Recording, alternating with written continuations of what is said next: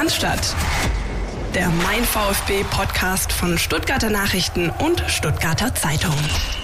Ich glaube, wir sind da heute gut, gut im Spiel reingekommen, gut bis sehr gut reingekommen, äh, hätten einen Elfmeter für uns äh, pfeifen können, schießen auch, auch relativ früh auch das 1-0, auch verdient, haben wir eine richtige Druckphase entwickeln können. Dann äh, aus äh, Gründe, die ich noch nicht weiß, dass ich noch klären muss, haben wir nicht mehr so einen zielstrebigen, offensiven, mutigen Fußball gespielt, waren wir so eine eher Art Reaktivmodus eingetreten, haben wir Augsburg immer besser im Spiel reinkommen lassen. Ähm, ja, natürlich auch mit den Verletzungen in der ersten Halbzeit hat es auch nicht uns gut getan, die wir, dass wir nicht im Rhythmus geblieben sind. Aber Augsburg ist immer besser im Spiel gekommen in der ersten Halbzeit und auch durch Standards und Kontern immer wieder für Gefahr gesorgt haben. Auch, glaube ich, verdient auch das 1-1 geschossen. Auch in die zweite Halbzeit haben wir es nicht geschafft. Haben es nicht geschafft, äh, Torgefahr zu entwickeln, haben nicht geschafft, äh, höher zu pressen, Standards besser zu verteidigen, äh, Kontern komplett auszuschalten. Restverteidigung war ein bisschen zu weit weg vom Mann.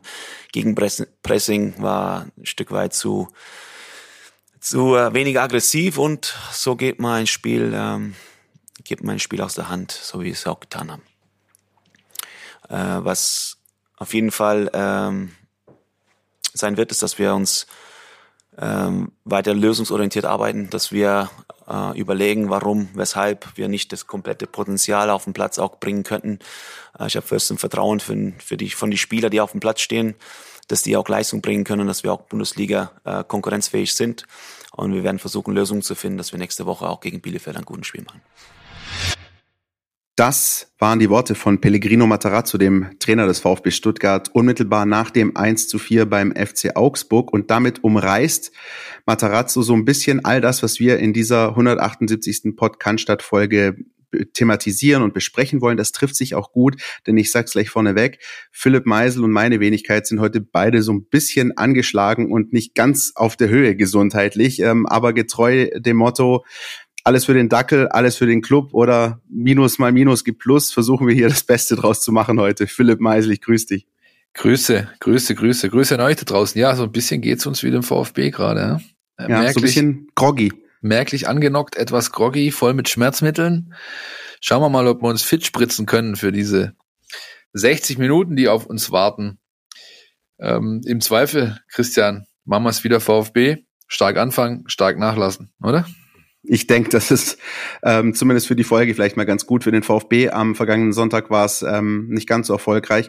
Da können wir, glaube ich, direkt ähm, drauf eingehen, auf dieses Spiel beim FC Augsburg. Ähm, ich glaube, da wird mir keiner groß widersprechen. Eine der bittersten und schmerzhaftesten Niederlagen der vergangenen Jahre äh, beim VfB Stuttgart. Ähm, ich fand, ich, also ich sag's mal vorneweg, bevor wir auf das Spiel reingehen, ja. Augsburg auswärts könnt in Zukunft ihr machen. Ja. Ich fahr da nicht mehr hin. Seit ich hier arbeite, bin ich zweimal hingefahren, zwei Niederlagen, ein Torverhältnis von eins zu zehn, immer diese beschissene Puppenkisten-Tormusik und ein Markus Weinzel an der Seitenlinie, der sein Glück kaum fassen konnte. Also ich habe erstmal genug von Augsburg. Das war alles in allem für mich. Abgesehen davon gab es auch noch nichts zu essen.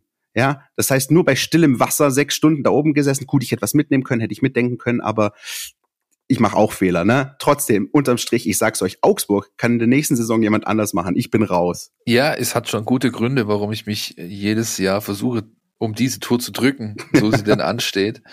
Mir geht's ähnlich. Ich mag das nicht da. Ich mag maximal die Riegele und die Hasenbrauerei in der Stadt. Ja, das lasse ich mir gern gefallen. Alles andere kann mir gestohlen bleiben. Das fängt an von diesem hässlichen Baumarkt, den sie irgendwo auf die grüne Wiese geschissen haben, bis hin zum Stadioninterieur und, und, und, und, und. Äh, es ist alles nicht schön. Aber kommen wir zum Spiel. Nein, ähm, nein, du hast nein. gesagt, äh, stark angefangen, stark nachgelassen und so war's. Wenn wir das alles mal so äh, bisschen, bisschen versuchen, da uns zurückzuversetzen in diesen Sonntagnachmittag. Und da kann ich dir beispielsweise sagen, ich saß da oben auf dieser Tribüne und ähm, dachte nach zehn Minuten, ähm, der FC Augsburg ist sowas von fällig und der VfB nimmt die hier auseinander und geht vielleicht mit einem 4-5-0 nach Hause, weil so wirkte das am Anfang.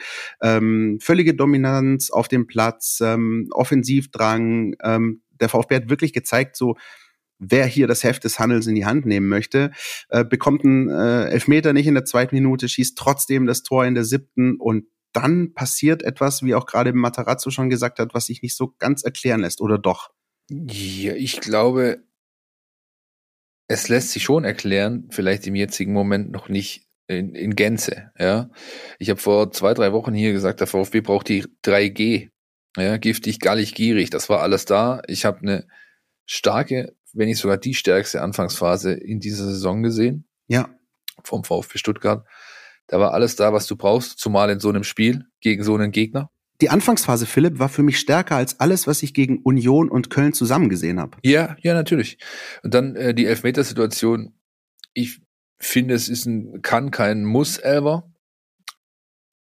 Dass da natürlich ein klarer Kontakt da ist und dass ich, dass ich da der Wahr einschalten muss, eigentlich ist logisch. Ähm, da kann mir Idrich noch äh, sonst was erzählen und klar, der stand gut und so weiter, aber ich meine, für was wir mittlerweile hier Elfmeter sehen, seit diese neue Zeitrechnung, nenne ich es mal, Einzug äh, gehalten hat.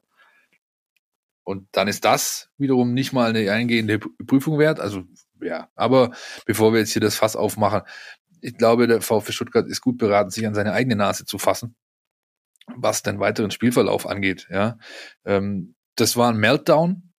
Deswegen tut's auch so weh in der Betrachtung, in der Nachbetrachtung, weil eigentlich alles da war, was du brauchst für einen Erfolg.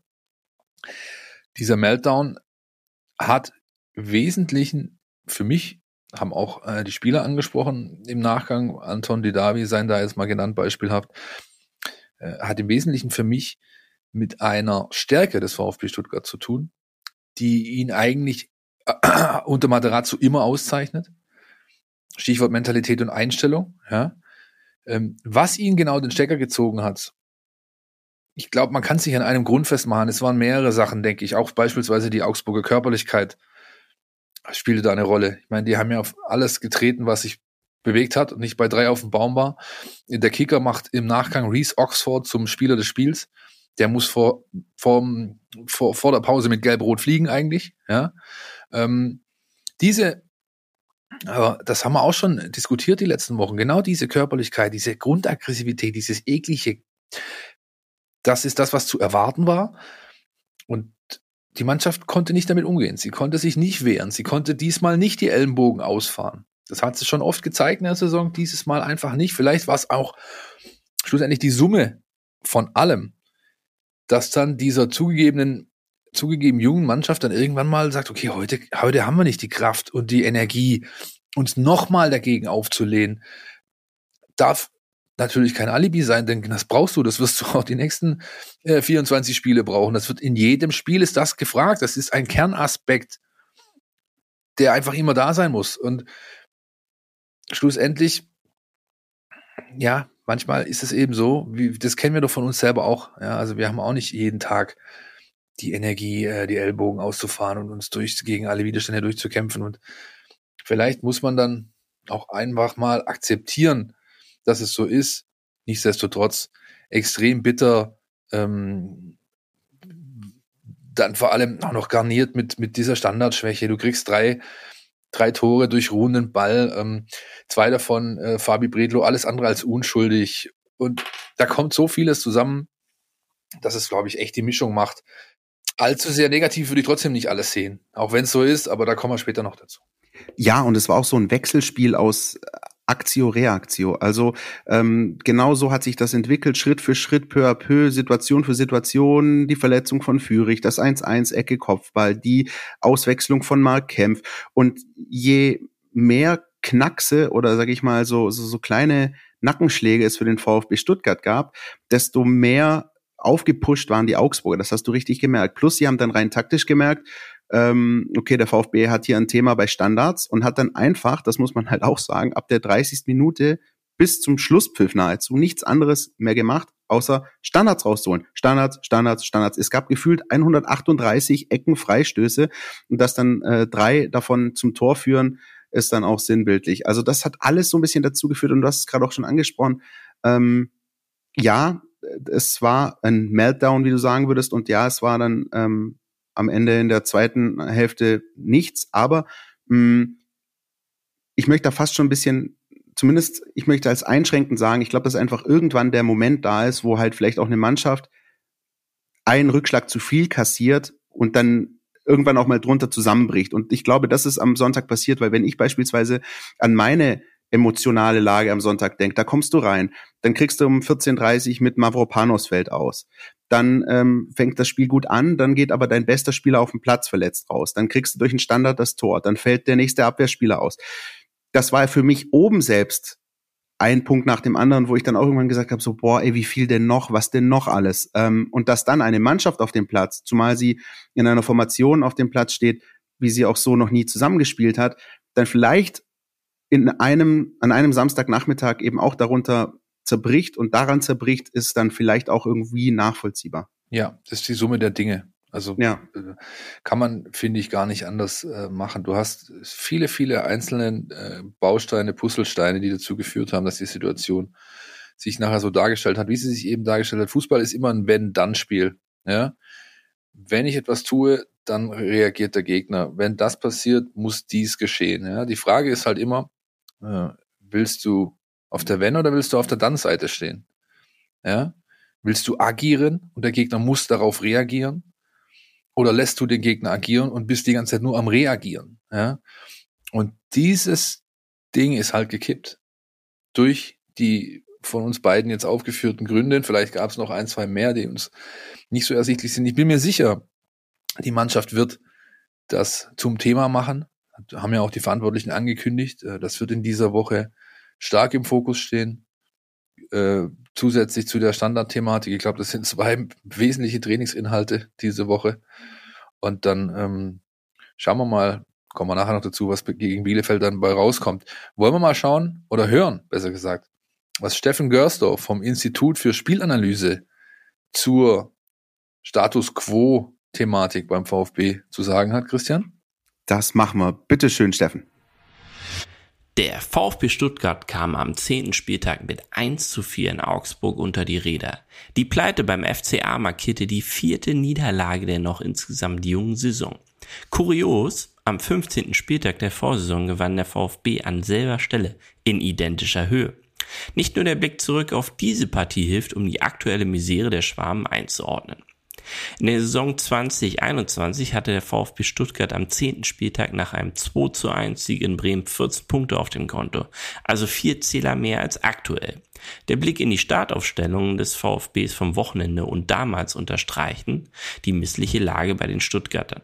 Von den damaligen elf Startelf-Akteuren gegen Bremen stand fünf Spieler in Augsburg zu Beginn auf dem Rasen. Kempf, Anton, Sosa, Endo und Mangala.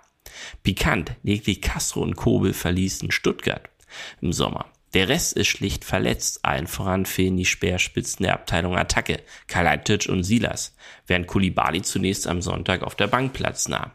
Zudem musste Cheftrainer Matarazzo verletzungsbedingt auf Mavropanos verzichten. Der Grieche war mit fünf Torbeteiligungen einer der Leistungsträger der letzten Wochen. Verletzungen sind das Stichwort. Mittlerweile fehlen elf Spieler beim VfB. Solche Ausfallzahlen erlebt man sonst nur in südkoreanischen Netflix-Hits. Jüngster Neuzugang im Lazarett 1 zu 0 Schütze Chris Führig. Der Neuzugang brachte Stuttgart in Augsburg erst in Führung und musste dann bereits nach knapp 20 Minuten wieder vom Platz. Kurz darauf kassierte der VfB Stuttgart den Ausgleich. Kratzt man an der Datenoberfläche, ist die mangelhafte Punkteausbeute nicht direkt zu erklären. Bei Torschüssen, Ballbesitz und diversen Passstatistiken liegt der VfB teilweise klar über dem aktuellen Bundesligaschnitt aller 18 Clubs. An der Masse mangelt es also nicht, aber sehr wohl an der Klasse. Man muss also tiefer in die Daten gehen. Ein konkretes Beispiel. Der VfB Stuttgart gab in dieser Saison 130 Schüsse ab. Die meisten davon feuerten Marc-Oliver Kempf 14 Mal, Roberto Massimo 12 Mal und Wataru Endo mit 11 Versuchen ab. In der Vorsaison war es am 10. Spieltag 145 Schüsse insgesamt und die Topspieler hießen Silas mit 21 Versuchen, Kalajdzic mit 16 und Nico Gonzalez mit 14 Stück. Bei allem, was der VfB Stuttgart derzeit offensiv probiert, ohne seine Topspieler im Angriff kommt zu wenig dabei rum. Im Schnitt geht aktuell nur jeder neunte Schuss der Schwarmen ins Netz. Das ist keine Katastrophe, aber eben auch eben nicht so sensationell wie letzte Saison, wo es immerhin jeder achte Versuch war. Und mit Omar Mamouche fehlt der neu verpflichtete Mittelstürmer ebenfalls verletzungsbedingt. Gegen Bielefeld hilft nur eins, auf die Zähne beißen und einen Punkt oder sogar einen Sieg erringen. Denn dann wäre man im Optimalfall acht Punkte vor einem direkten Abstiegsplatz und kann die Länderspielpause zur Erholung nutzen. Hoffnung sollte ausgerechnet ein gravierender Unterschied zur Vorsaison geben. Die beiden Saisonsiege gelangen bisher daheim, was in der gesamten Hinrunde der letzten Spielzeit nicht klappen wollte. Zudem schoss der VfB Stuttgart in dieser Runde knapp 70 Prozent seiner bisherigen Tore daheim. Das Jahr zuvor war es genau umgekehrt. Standards, Standards, Standards. Also das bleibt ein Thema, ja, ähm, äh, sowohl offensiv als auch defensiv. Der VfB ist offensiv eine der besten Mannschaften nach ruhendem Ball ähm, bisher in dieser Saison ähm, und nach ruhendem Ball defensiv zumindest äh, ein, auch eine, die ein gewaltiges Thema hat. Der Trainer hat das schon mehrfach thematisiert, auch in den Gesprächen, die wir hatten, und hat immer davon gesprochen, äh, diese, diese Leidenschaft und diese, diese ähm, Einstellung, mit allem, was ich habe, mein Tod zu verteidigen, ja, mit absoluter Hingabe, Selbstaufgabe teilweise auch, ja, äh, als wenn es um Leben gehen würde, das hat ähm, gefehlt, sieht man ganz klar. Man muss sich nur das Real Life anschauen, beziehungsweise reicht eigentlich sogar das Highlight, äh, Highlight-Schnipsel-Ding äh, da für fünf, sechs Minuten, kannst du dir anschauen. Dass in all diesen Standardsituationen, die dann zu Tore führen, das ganz klar ein Thema war. Das hat gefehlt. Garniert dann noch äh, damit, dass äh, beispielsweise Fabi Bredlo, der Pokal Fabi Bredlo aus der letzten Saison wieder da war, ja, bei dem einen Gegentreffer, wo er, wenn er auf der Linie verharrt, den Ball einfach hat oder aber eben ganz am Anfang rausgehen muss und durchziehen und nicht erst warten und dann springen und ja. Schwierig. Oder wenigstens Joveleo noch eine verpasst, wenn er schon daneben segelt. Ja, aber das ist auch eine andere Geschichte. Schwierig, schwierig, schwierig. Ich, wie gesagt, weiß, sie werden es zum Thema machen in dieser Woche. Ähm, das ist aber auch was, äh, wo du halt die ganze Saison drüber dran arbeiten musst.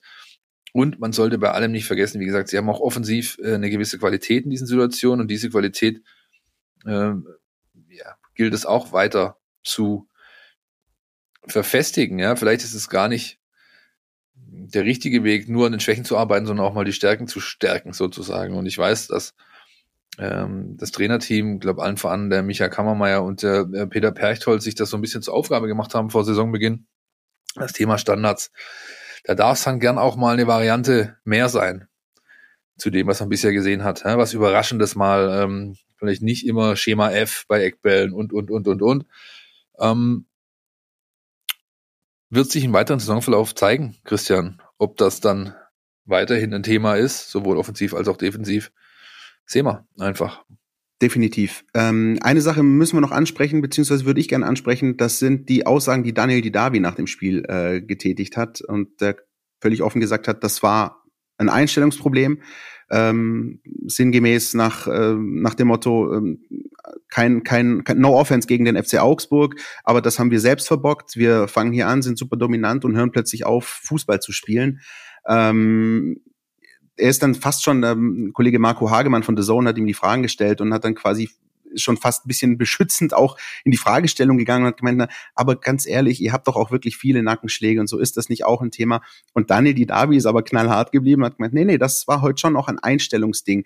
Ähm, wie ist das aus deiner Sicht zu deuten? Ist das ähm, ist das so ein, so, so, ein, so ein Alarmsignal gewesen, das er da gesendet hat, gerade auch in seiner Funktion als Routinier? Oder wie, wie hast du da reagiert, als du das zum ersten ja, Mal gehört hast? Ja, zu Teilen zumindest. Also ich fand es äh, in allererster Linie fand ich es in doppelter Hinsicht erfrischend. Zum einen, dass es so deutlich war, die Aussagen. Zum anderen, dass er sich ganz klar mit in die Pflicht genommen hat. Ja. Er hat nicht, er hat kein Fingerpointing betrieben, sondern äh, das, da gehört er natürlich selbst genauso dazu. Das hat er auch so gesagt. Ähm, ich weiß nicht, ob man es als Alarmsignal werten sollte. Vielleicht eher als so ein Aufrütteln. Ähm, so ein Hallo wach.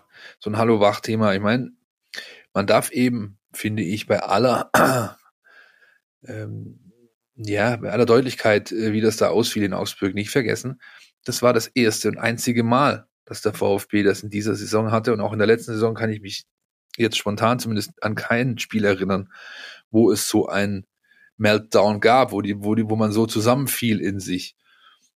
Und bei aller, sag ich mal, Brisanz, die die Lage hat und, und Deutlichkeit, mit der man das intern jetzt ansprechen und aufarbeiten muss, darf man eben auch nicht alles in Sack und Asche treten. Ja, äh, das war, glaube ich, der größte Fehler. Ich habe es letzte Woche gesagt, ich wiederhole mich gerne. Der VfB ist genau da, wo er hingehört.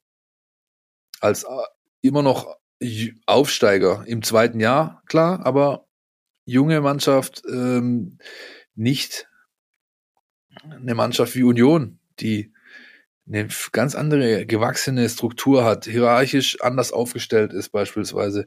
Von der könne, könnte man in der aktuellen Situation mehr verlangen vom VfB, nicht meiner Ansicht nach. Die stehen ganz genau da, wo sie hingehören. Und das Schlimmste, was du jetzt machen kannst, ist den Kopf und die Ruhe zu verlieren. Genau, was mein Eindruck so ein bisschen war, als ich das gehört habe, also ich habe das nicht so interpretiert von Daniel Didavi, als würde jetzt hier die Charakterfrage gestellt. Ich habe eher den Eindruck, ich versuche das positiv zu drehen. Ähm, ich habe den Eindruck, und den konnte man ja auch gewinnen in den vergangenen Wochen, Stichwort Ausgleich gegen Frankfurt, Ausgleich gegen Union, dass diese Mannschaft wirklich Erfolg will, Punkte will und dass sie das einfach wahnsinnig fuchst, was da am Sonntag passiert ist. Und ähm, dass vielleicht auch so ein ähm, Affekt von innen heraus ist, zu sagen, boah, was war das? Das ist, das sind nicht wir. Das hat auch Daniel Didavi eigentlich auch sinngemäß gesagt. Das, wir, wir haben, wir sind eine gute Truppe, wir haben einen guten Trainer, wir haben einen guten Zusammenhalt. Und das, was da am Sonntagnachmittag passiert ist, das, das sind nicht wir. Die haben sich irgendwie vielleicht auch gar nicht mehr selbst wiedererkannt in dem Moment. Und, und das war so ein bisschen mein Eindruck, den ich gewonnen habe, dass das eigentlich so ein bisschen die Botschaft war. Hier, wir waren nicht wir selbst gerade und das ähm, sollte uns zu denken geben. Vollkommen richtig, ja. Ähm, da passt auch das, ähm, die Aussage von Matarazzo dazu nach dem Hoffenheim-Spiel. Ich hatte das Gefühl, wir sind endlich wieder wir, ja. Ja. Dass diese Attribute alle da waren, die diese Mannschaft eigentlich ausmacht. Auch danach hat man sie zumindest in, in weiten Teilen ab, ab, abrufen können. Ich meine, vier ungeschlagene Spiele in Folge kommen nicht von ungefähr, ja. Also das musst du dir in der Bundesliga hart erarbeiten, ja. Wie gesagt, wir können, glaube ich, nicht allzu tiefer rein, weil ähm, alles gesagt wurde, was es dazu zu sagen gibt. Ich würde jetzt ganz kurz, Christian, mir die nächste Schmerztablette einpfeifen, dann machen wir weiter. Und dann hole ich mir kurz noch ein paar Erkältungskapseln. Bis gleich. You are my, you are my hero. Mega, Wahnsinn, unfassbar. Äh, Dieter, das findest du gut? Nee, nicht die Super Null. Das super Angebot hier ist doch mega.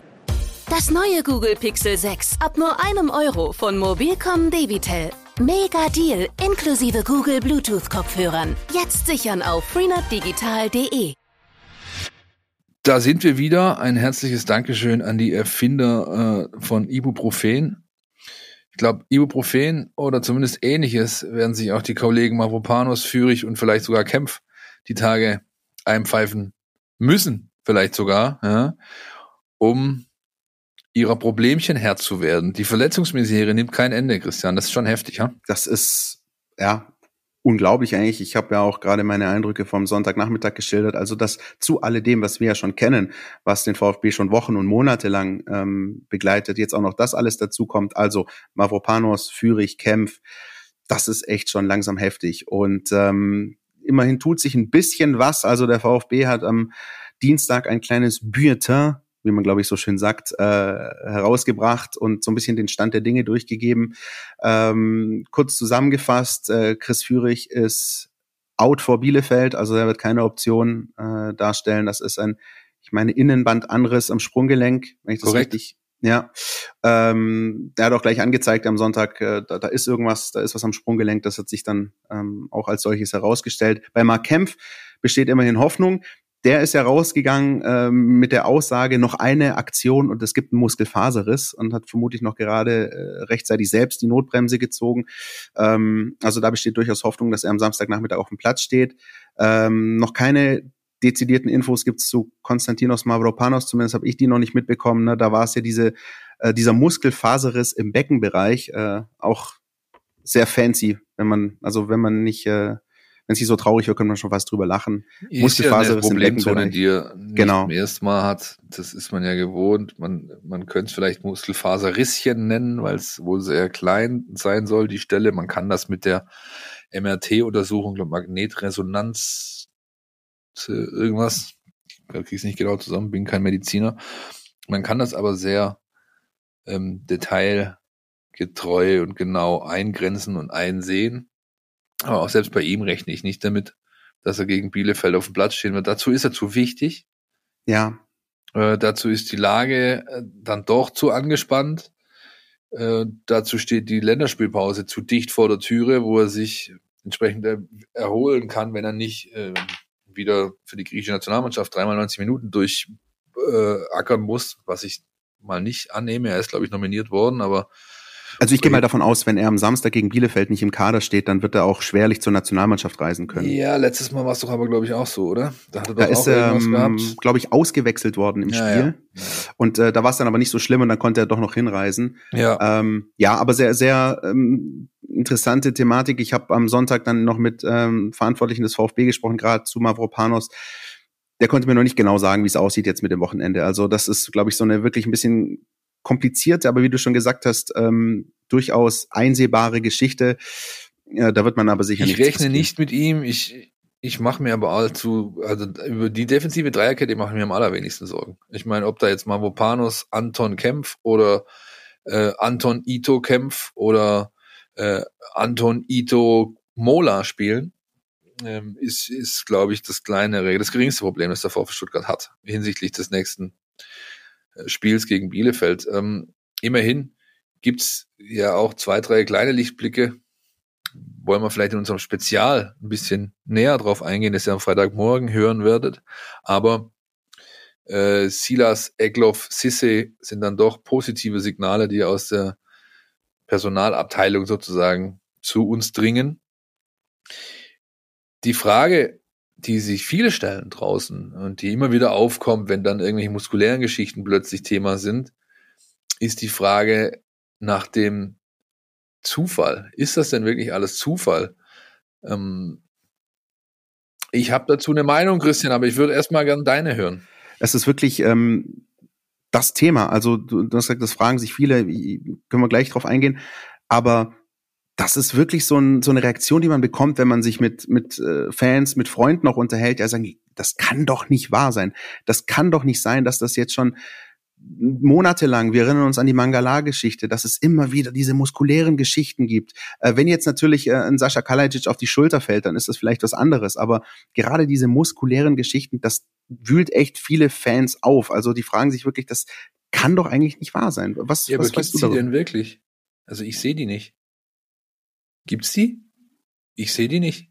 Die muskulären Geschichten? Ja. Also nicht in dem Ausmaß, dass die Diskussion, dass es die Diskussion rechtfertigen würde. Du hast es doch gerade selbst genannt. Wir können die von mir aus alle runterbeten. Das sind alles relativ schwere strukturelle Verletzungen. Ja, Schulter ausgekugelt, Kreuzbandriss, äh, Knie durchgetreten und, und, und, und, und. Ja. Und das, ähm, das, also worauf die Leute ja hinaus wollen, ist, ist die Personalie Bartlett. Ja. Der ist relativ neu da, ist der Athletik-Hauptverantwortliche, hat noch zwei Leute unter sich mit Matze Schiffers und Martin Franz. Die drei sind das, sind das Athletik-Staff ähm, und rund um den Kader. Und der Mann hat natürlich eine entsprechende Vor Vorgeschichte, äh, war zuvor beispielsweise in Leverkusen, wo sich nachweislich, das ist so, irgendwann muskuläre Verletzungen gehäuft haben. Und die haben dann mit wohl auch dazu geführt, dass man sich da getrennt hat. Bayer 04 Leverkusen und Oliver Bartlett. Zuvor war er unter anderem beim DFB, ist ein weltweit anerkannter Experte auf dem Sektor. Punkt. Wenn ich mir jetzt anschaue, was der VfB Stuttgart seitdem an muskulären Verletzungen hat, dann sind die meines Erachtens nicht auf ein strukturelles Problem zurückzuführen hinsichtlich Trainingsarbeit, sondern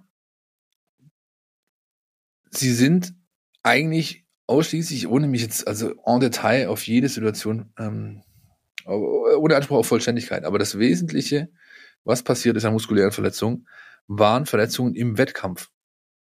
Und da kommt das nun mal vor. Das gehört zum Spiel. Ja, also, und ähm, ein Mann wie Kempf hat jetzt am, am Wochenende sogar noch das Schlimmste verhindert. Ja, äh, Orel Mangala hat während seiner Reha-Zeit, die fast sechs Monate gedauert hat, mit zwei Rückschlägen, ja, an ähnlichen Stellen der Muskulatur, weite, weite äh, Strecken davon gar nicht mit Bartlett gearbeitet, sondern er hat einen eigenen Athletikcoach gehabt und war mit, äh, mit externen Experten unterwegs. Ähm, dass Mavropanos bei seiner Spielweise ich meine, schaut euch diesen Greek Freak an, ja, dass der bei seiner Spielweise äh, eigentlich in jeder Sekunde des Spiels Gefahr läuft, sich schwerer zu verletzen, muskulär, ist doch logisch.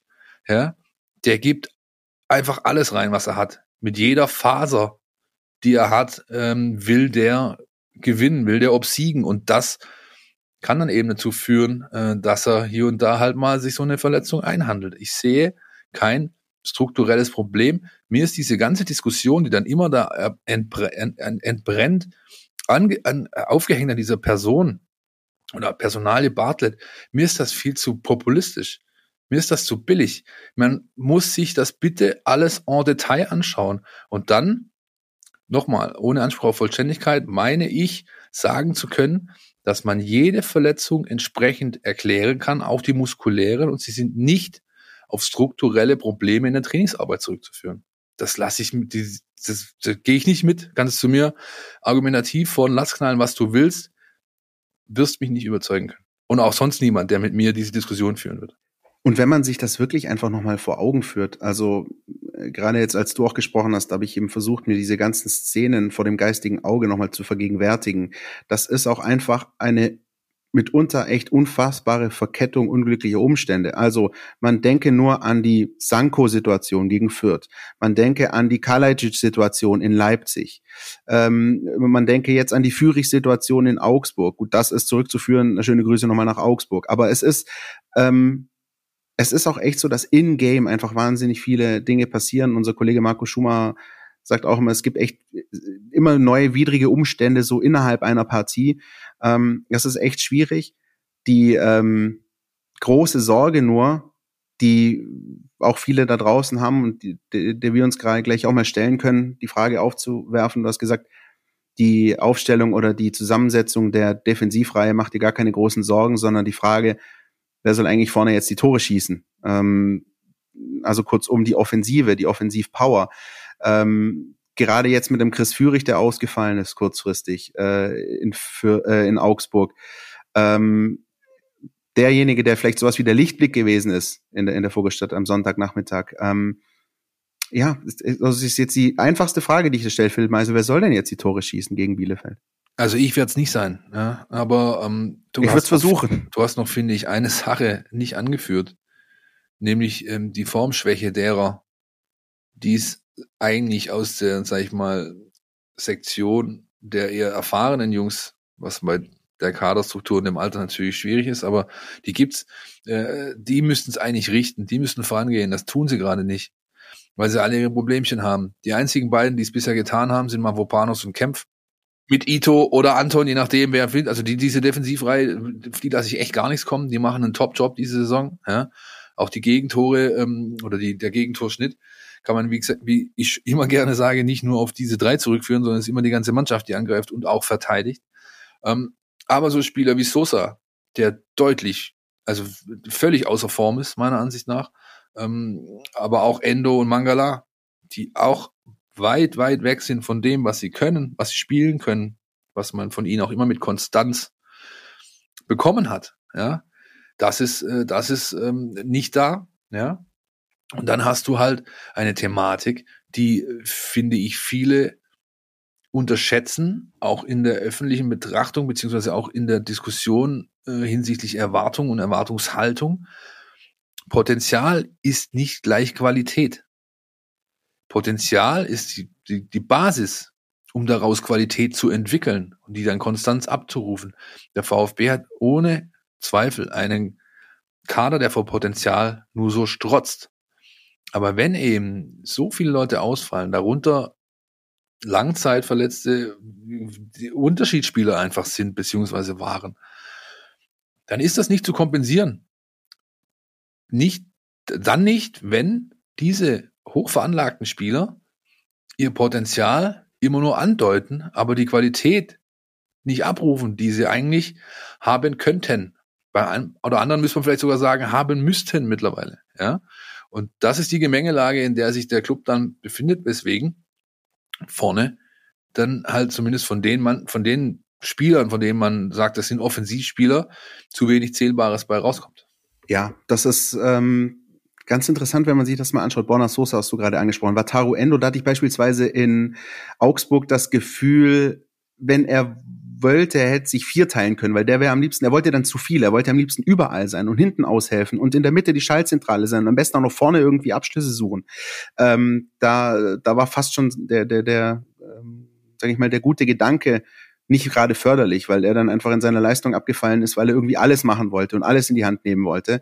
Ähm, aber ja klar, die äh, nominellen Offensivspieler und da würde ich jetzt einfach mal zwei herausheben, wo man eben auch, wenn man sich ein bisschen umhört, einfach mitunter die Geduld, sage ich auch mal, sich dem Ende neigt. Das sind ähm, Tanguy Kulibali vielleicht noch mit Abstrichen, aber vor allem Matteo Klimowitz. Ich will mich jetzt nicht mh, mm, komplett auf den Jungen einschießen, aber ich muss ganz ehrlich sagen, da gab's auch in Augsburg im ersten Durchgang zwei, drei Situationen, wo er einen guten Konter läuft und in einer Situation muss er einfach nur den Querpass auf Hamadi Al-Gadoui spielen. Und der war nicht schwer. Der war völlig blank. Wenn dieser Querpass, dieser wirklich unkomplizierte Querpass durchkommt, ist Al-Gadoui frei vor dem Torwart. Und was er dann damit macht, ist wieder eine andere Geschichte. Aber Matteo Klimowitz hat wirklich am Sonntag in jeder aussichtsreichen Situation, in der er sich befand, die falsche Entscheidung getroffen. Also wenn er den Abschluss hätte suchen müssen, hat er irgendeinen Querpass versucht, der nicht ankam. Wenn er den äh, Pass hätte spielen müssen, hat er sich verdribbelt und äh, dabei irgendwie auch noch den Ball vergessen. Man merkte wirklich auch oben, dass es da in ihm arbeitet, auch in der Situation selbst. Ähm, und es mag sein, dass er Trainingsweltmeister ist und da wirklich sein, sein komplettes Potenzial abruft und zeigt und alles in Grund und Boden ballert. Aber auf dem Platz ist es mir einfach zu wenig und ähm, es ist jetzt einfach schon zu oft zu wenig gewesen, weil er wirklich einer der Spieler ist, die schon oft die Gelegenheit bekommen haben, auch von Anfang an was zu zeigen. Und ähm, ja, mir fehlt mir fehlt da einfach was. Ich gebe die Hoffnung noch nicht ganz auf, aber ich kann wirklich auch Fans verstehen, die sagen, ähm, langsam ist dann auch gut. Er, er bekommt die Möglichkeit ja nur aufgrund der angespannten Personalsituation. Ja, also reden wir hier von 33 fitten Jungs, dann würde Klimo nicht spielen. Also zumindest nicht in der Häufigkeit von, von Anfang an. Ähm, ich verstehe das. Ich verstehe, dass sich die Geduld dem Ende nähert. Ähm, auch bei Klimowitz hast du den wichtigsten Punkt gerade angesprochen, seiner Probleme. Er hat mehrere meines Erachtens, aber das, das Größte, das er hat, ist tatsächlich Entscheidungsfindung. Ähm, bei Kulibali, ich, es, das wird nie ein Topscorer. Das wird nie ein, ein ein Spieler, der dir 15 plus Hünden macht pro Saison. Das wird immer ein Spieler bleiben, der die richtigen Attribute für so eine Offensivzecke auf den Platz bringen kann, wenn er alles abruft, was er kann. Laufen, beißen, nerven, immer da sein, auch mal auf den Fuß treten. Das Arbeitstier in der Offensivreihe, ja, der Lückenreißer, der die, die weiten Wege macht, der Gegenspieler bindet. Das äh, ist das Profil, das dieser Spieler entwickelt, entwickelt hat, ent weiterentwickeln kann. Mehr wird's, glaube ich, nicht. Ja, also da sollte man vielleicht seine Erwartungen runterschrauben, dass das hier einer wird, der dir ähm, den Gonzales eins zu eins ersetzt. Er hat ein ähnliches Profil, aber ich glaube, äh, Nico ist dann schon in der Lage, noch mal ein paar Mal öfter äh, zu treffen in der Saison. Wenn es mal eine Saison geben sollte, bei der äh, Tongi Kulibali auf einen zweistelligen Scorerwert kommt, wäre das schon eigentlich das Maximum, was der Spieler erreichen kann. Ja? Das muss man einfach so neutral und nüchtern sehen, finde ich. Ähm, ich glaube, vieles wird drauf ankommen. Nochmal, ähm, ob so diese Achsenspieler beziehungsweise die eher erfahrenen ihre Bestform abrufen können wieder oder wieder erreichen. Ja, ähm, Förster die Derby nehme ich da auch gerne noch mit rein. Ja, bei beiden hast du auch gesehen, dass da, sag ich mal, die, die, die absolute Topform weit entfernt ist. Bei beiden gibt es entsprechende Gründe dafür. Brauchen wir jetzt nicht im Detail drauf eingehen, aber auch das ist zu Teilen erklärbar, warum die nicht das Maximum ihrer Leistungsfähigkeit gerade abrufen können. Ähm, ich, wie gesagt, du, es bringt halt trotz allem nichts, großartig den Kopf in den Sand zu stecken Jetzt aber. Jetzt aber. aber, aber du hast schon recht. Weil, und, weil, ähm, weil, weil, weil dazu gibt's, hast du auch keine Zeit, ey. Du hast keine Zeit, dich jetzt allzu sehr damit aufzuhalten. Und da verstehe ich auch den Trainer, wie er immer wieder auch auf die ewig wiederkehrenden äh, Pressefragen ähm, dann irgendwann mal so langsam gereizt reagiert. Was soll er denn machen? Es, ist, es muss ihm egal sein.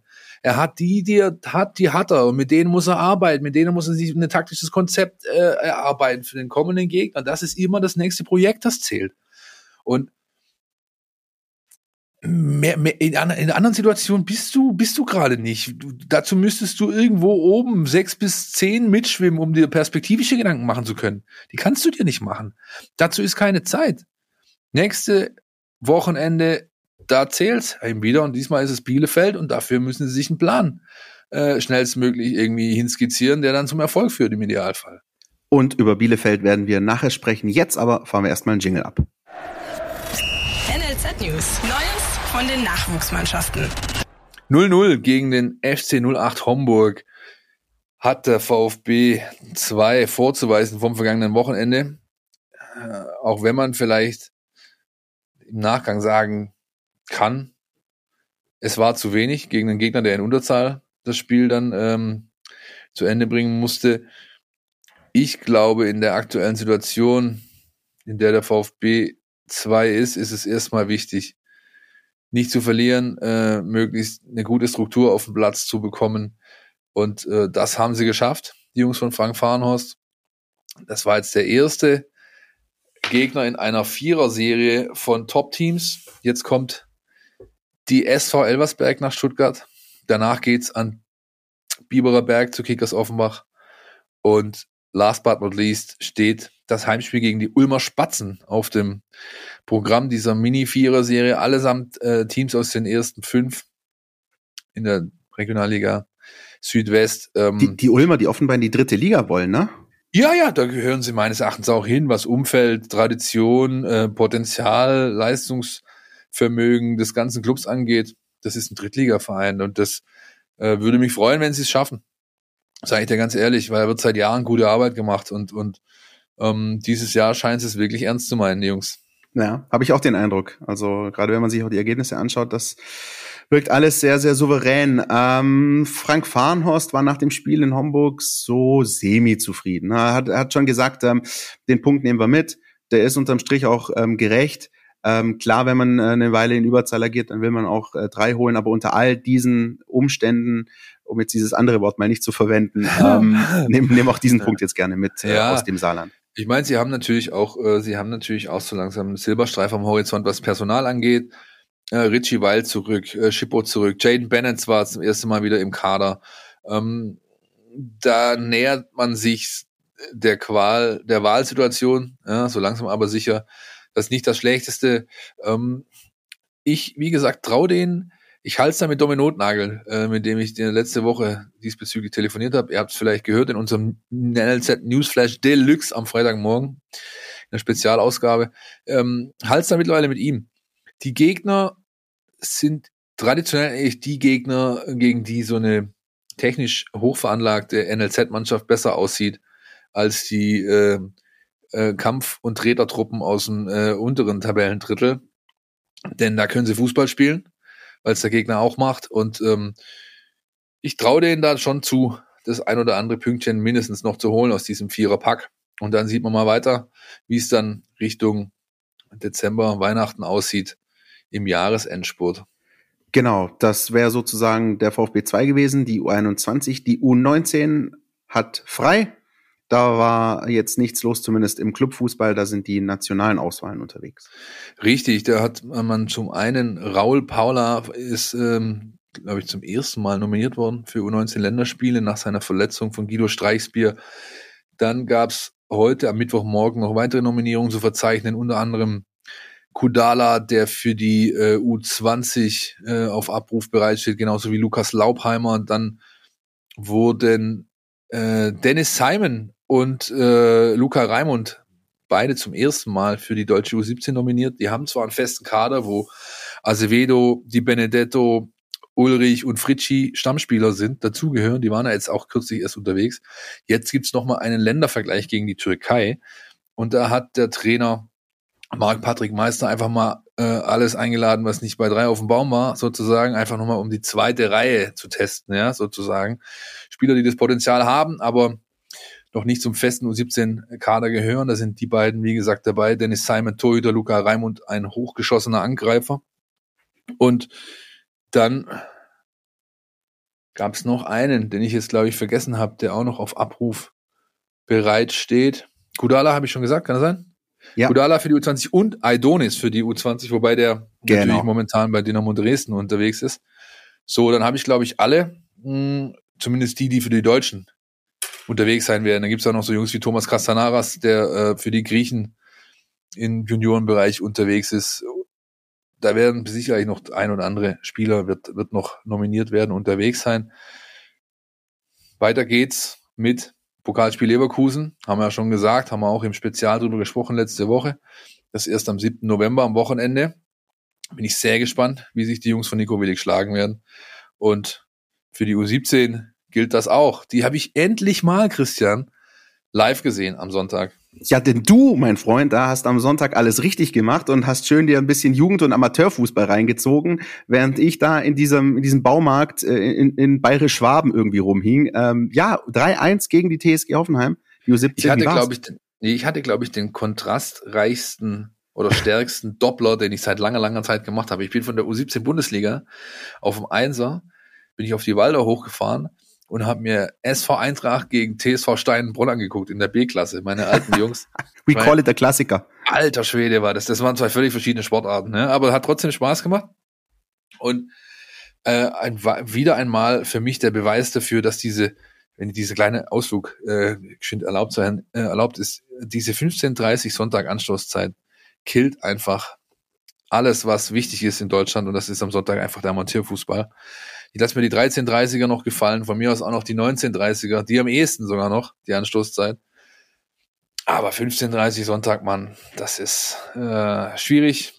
Da sollte der geneigte Fußballfan zu seinem Club um die Ecke gehen, sich ein Bier und eine Rode auf die Faust ziehen und dann äh, da schön dem gehobenen Amateursport sozusagen frönen, ja, um es vorsichtig auszudrücken. Nein, aber das ähm, ich mein, Sehe ich, ich absolut genauso wie du. Ich ja. habe so lange selbst gespielt, Christian. Ich weiß nicht, wie viele Sonntage in meinem Leben ich auf irgendwelchen Dorfplätzen zugebracht habe. Und es ist wunderschön. Es war wunderschön. Ja, es, und heute als Zuschauer ist es immer noch wunderschön. Und ich finde es einfach schwierig, zu der Zeit dann Bundesligaspiele anzusetzen. Aber gut, ich werde die Entscheidung auch nicht ändern.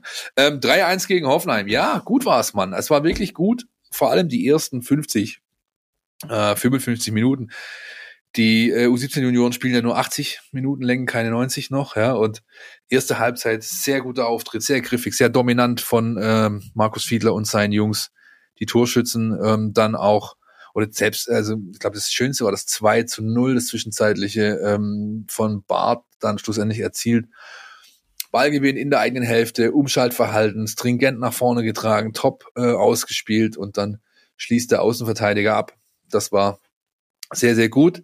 Ähm, zweite Halbzeit haben sie dann, wie es halt bei so jungen Mannschaften oft so ist, oder manchmal auch bei Profimannschaften, äh, wie wir vorher schon besprochen haben, es nicht geschafft, das zu Ende zu spielen, beziehungsweise dann zu, zu, zu also, ja, souverän zu verwalten einfach, sondern der Gegner, der zugegeben natürlich auch Tabellendritter ist, ja, und auch nicht schlecht, die können schon kicken, die kamen dann auf, äh, haben verdient noch diese Ergebniskorrektur bekommen auch äh, schlussendlich war der VfB aber schon deutlich besser. Das Ergebnis ist auch, Achtung, in dieser Höhe gerechtfertigt. Und äh, ja, ich habe mich so ein bisschen verliebt auch, äh, muss ich sagen, in Samuele Di Benedetto. Das ist mein neuer, mein neuer Liebling äh, in dieser Mannschaft. Ähm, Klingt ein bisschen wie Vatikan, wenn ich ehrlich na, bin. Aber ja, aber es ist ähm, im Endeffekt ist das äh, äh Gennaro Gattuso in, oh, ja. in, in klein, ja ein Gattuso in klein und Gattuso war schon ja, nicht ja, groß, ja? ja, ja, genau. Ein unfassbarer Pitbull, Sechser, unfassbar giftig, agil, griffig. Der hat ähm, aber nicht nur, wie es Gattuso gemacht hat, getreten, gebissen und gekratzt, sondern er hat halt auch äh, das Spiel dann initiiert, ja. Äh, wenn er sich die, die Pille geholt hat und er hat, glaube ich, gefühlt keinen Zweikampf verloren in diesen, in diesen 80 Minuten dann war er auch in der Lage, den Angriff einzuleiten, zu initiieren und dann auch zielführend in den nächsten Mann wieder anzuspielen. Hat noch in der, in der 80. Minute äh, mit Schaum vor dem Mund den Gegner, den Hoffenheimer Torwart angelaufen bei 3-1-Führung und ist danach vor Krämpfen geschüttelt, einfach umgefallen. Ne? Aber da hast du, da an so einer Situation merkst du einfach, der hat die richtige Einstellung zu diesem Sport. Und solche Jungs bringen es weit. Insofern merkt euch den Namen, notiert euch den gern mal. Samuele Di Benedetto, deutscher U17-Nationalspieler. Ein großartiger Mittelfeld-Pitbull, der auch noch ein bisschen Fußball spielen kann. Klingt alles in allem echt großartig. Muss ich auch im Auge behalten. Und dann geht es für die U17 am Wochenende zum Derby. Auswärts Samstag High Noon KSC. So sieht's aus und wir gehen jetzt in die Werbung. Kannst du das hören? Endlich ist die Bundesliga wieder am Start. Ich bin Christian, du kennst mich aus dem Mein VfB Podcast Podcast und ich freue mich riesig. Tauche ein in die Welt deines Lieblingsvereins, den VfB Stuttgart. Mit dem Mein VfB Plus Abo bleibst du die ganze Bundesliga-Saison auf Ballhöhe. Erhalte Zugriff auf das Matchcenter, Live-Ticker, multimediale Inhalte und vieles mehr. Jetzt die Mein VfB App herunterladen und das Abo vier Wochen kostenlos testen. Verfügbar im Apple App Store und im Google Play Store.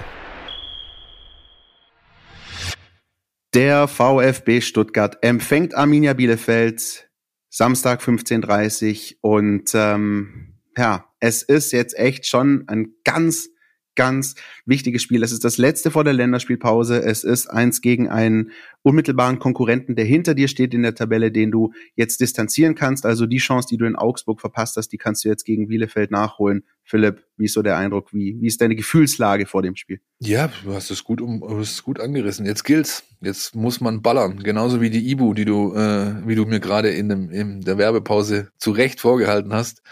Meine Stimmung wird besser, weil die Schmerzen weggehen.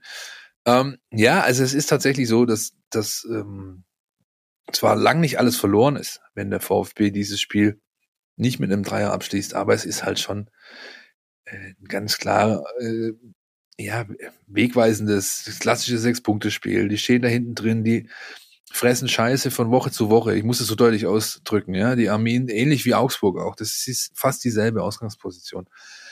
Die haben es alles andere als leicht. Und die musst du jetzt halt mal killen, ja.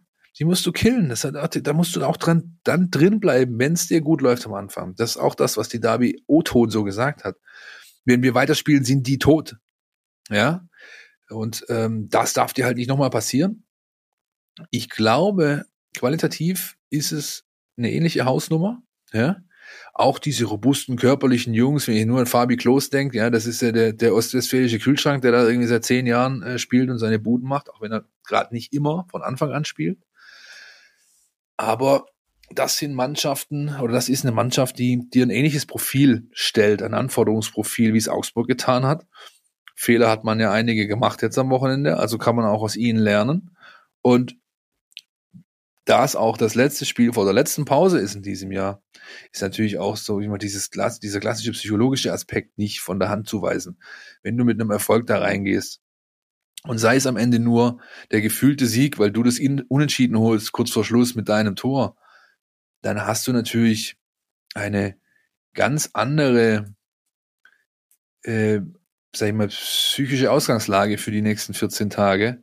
du gehst du, mit einer ganz anderen Stimmung auch in ja, diese zwei als Wochen. du sie ja. hättest, wenn du das Ding jetzt verlierst, ist doch ganz klar.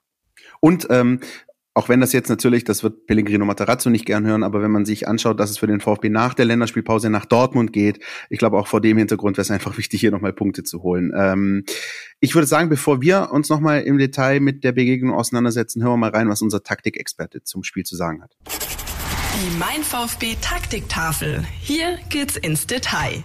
Dieses Wochenende steht Arminia Bielefeld vor der Tür. Und das ist ja durchaus eine Mannschaft, die der VfB inzwischen gut kennt, auch aus der zweiten Liga schon.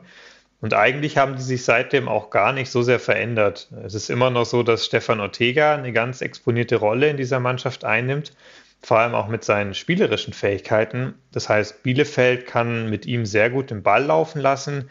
Dazu fächern sie im Aufbau auch relativ breit auf.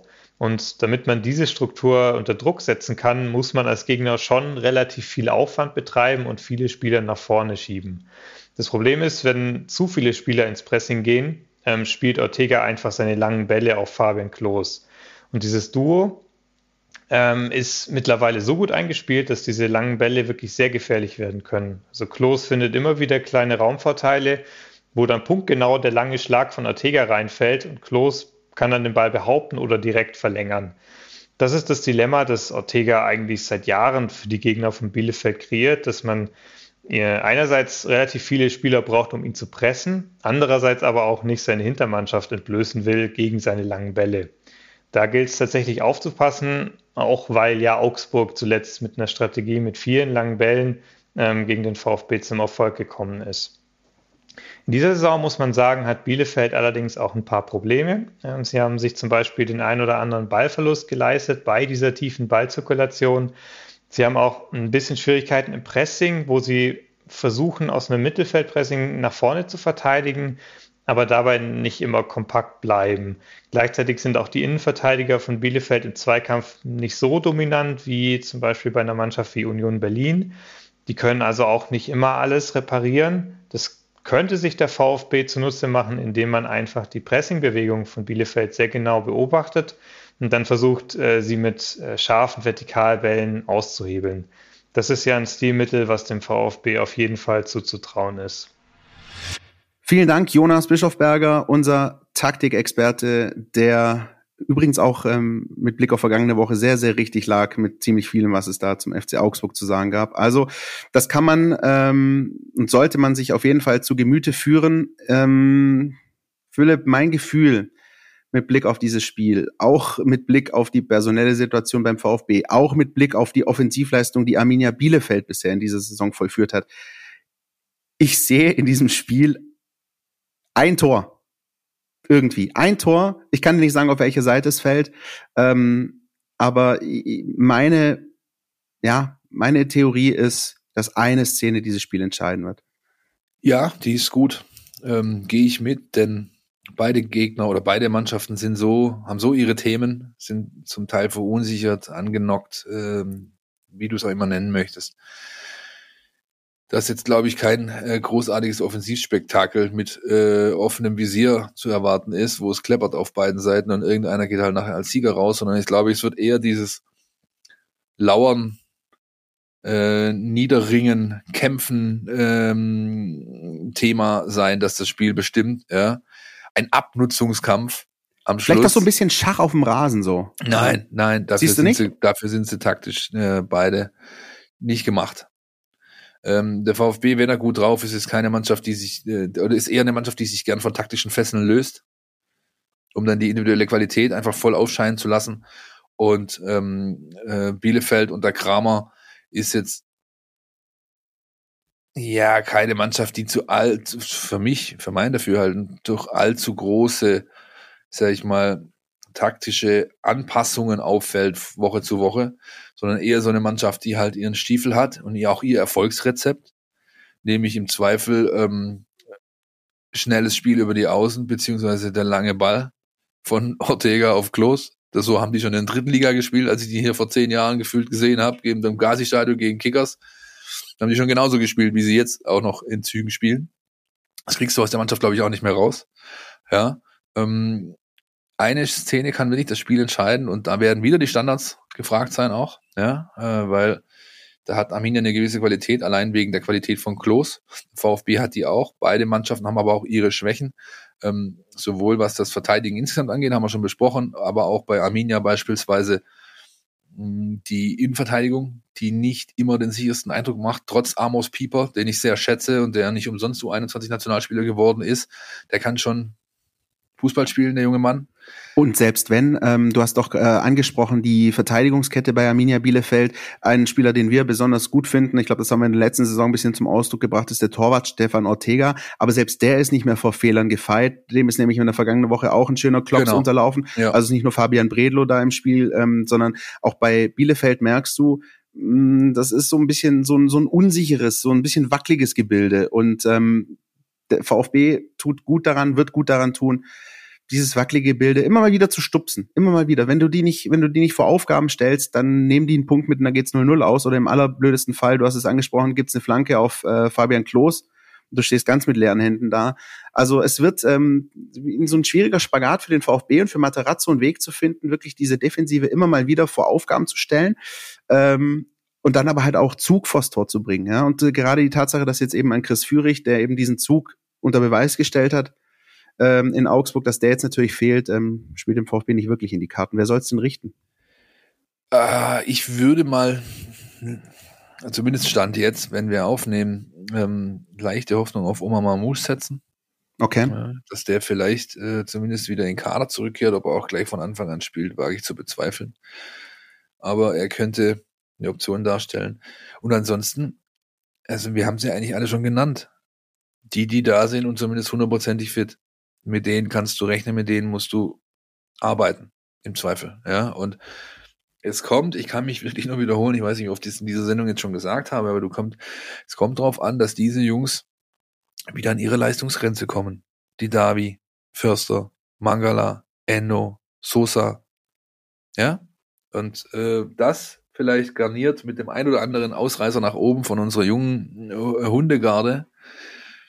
Das mehr ist es nicht. Also mehr hast du nicht, aber das, wie gesagt, ähm, du brauchst dich jetzt auch nicht vor Arminia Bielefeld in die Hosen machen, ehrlich gesagt. Ja, also das, das ist halt nun mal die Ausgangssituation und mit der gilt es umzugehen und fertig. Und dann finde ich, darf man einen wesentlichen Punkt nicht unterschätzen.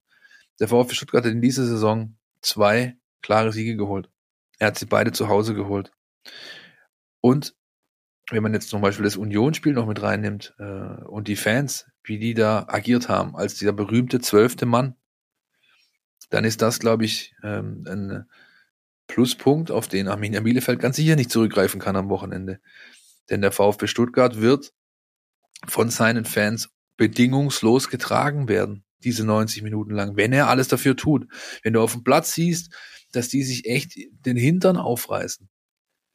Alles, alles dafür tun, auch wenn nicht alles funktionieren wird, ganz sicher nicht. Aber wenn sie alles dafür tun, dann bekommen sie auch alles von den Rängen was diese Menschen, die da stehen und sitzen, ähm, äh, ihnen geben können.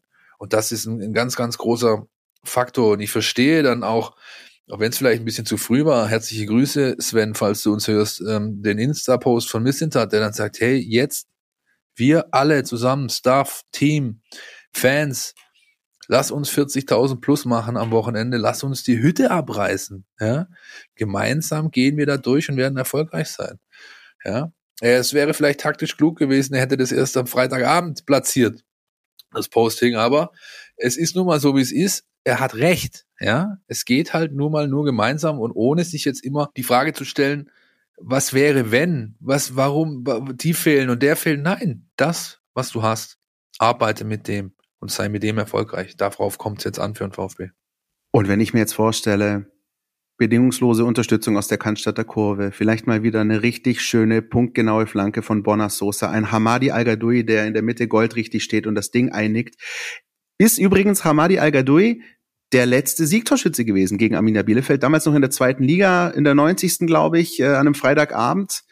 Da war ich auf der Alm, ja, es war schön. Ja, der Meiser sucht sich halt die richtigen Spiele aus, aber das möchte ich jetzt nicht nochmal zum Thema machen. Nein, aber das wäre doch was. Und ähm, wenn äh, es eine Flanke auf Klos entscheiden kann, wieso sollte es nicht auch eine Flanke auf al entscheiden? Das ist, das ist genau die Denkweise, die du, die du haben musst, die auch die Mannschaft haben muss. Und ich bin mir sicher, wenn sie mit diesem Mindset und mit dieser taktischen Ausrichtung auch rausgehen und so ein bisschen auch heiß gemacht werden ähm, und, und sehen, was dann abgeht im Stadion, dann ähm, dann kann das eine gute Sache werden. Es ist echt, das haben wir jetzt oft genug gesagt, ich sag's nochmal, es ist echt ein wichtiges Spiel und der VfB muss es trotz des 1 zu 4 in Augsburg als Chance betrachten, da unten wegzuziehen. Kann eine Niederlage auch eine Chance sein? Herzliche Grüße an Daniel at 0711 JMO2 da draußen. Aber so ist es. Und niemandem würde ich es mehr gönnen als Ali G. Ehrlich gesagt. Das war's für diese Woche, Leute. Wir legen uns jetzt wieder hin. Ja, genau. Jetzt, nee, nee, nee. Bevor wir uns hinlegen, Christian, äh, rocken wir den Spezial auch noch kurz durch, ja? Ähm, dann legen wir uns wieder hin und ähm, das auch zurecht, weil es echt heute, glaube ich, auf der allerletzten Rille ist, was wir hier äh, bringen. Aber wenn ihr hören wollt, wie unser zehn Spiele Fazit ausfällt, ist ja der Zeitpunkt jetzt gerade, nachdem die Trainer immer so gerne ein erstes Saisonfazit ziehen, die ersten zehn Spiele, Ralf Rangnick Voice. Danach kann man ähm, sagen, wohin die Reise geht. Das gibt's morgen, Freitagmorgen, 9 Uhr wie immer in der Mein VfB App für alle Mein VfB Plus Abonnenten und ansonsten bleibt mir nur noch zu sagen, bis nächste Woche. Wenn ihr Kritik, Anregungen, Lob, Liebe, Hass, was auch immer habt, lasst es uns wissen. Facebook, Instagram, Twitter oder einfach info at meinvfb.de, die gute alte E-Mail, die tut's auch. Lasst es uns einfach wissen, teilt uns mit und äh, wir freuen uns auf eure Kommentare einfach, ja? oder Christian? Absolut. Ganz, ganz viel Einhornliebe und gute Besserung weiterhin, mein Freund. Wir hören uns in der nächsten Woche. Macht euch ein schönes Wochenende. Bis dann. Ciao.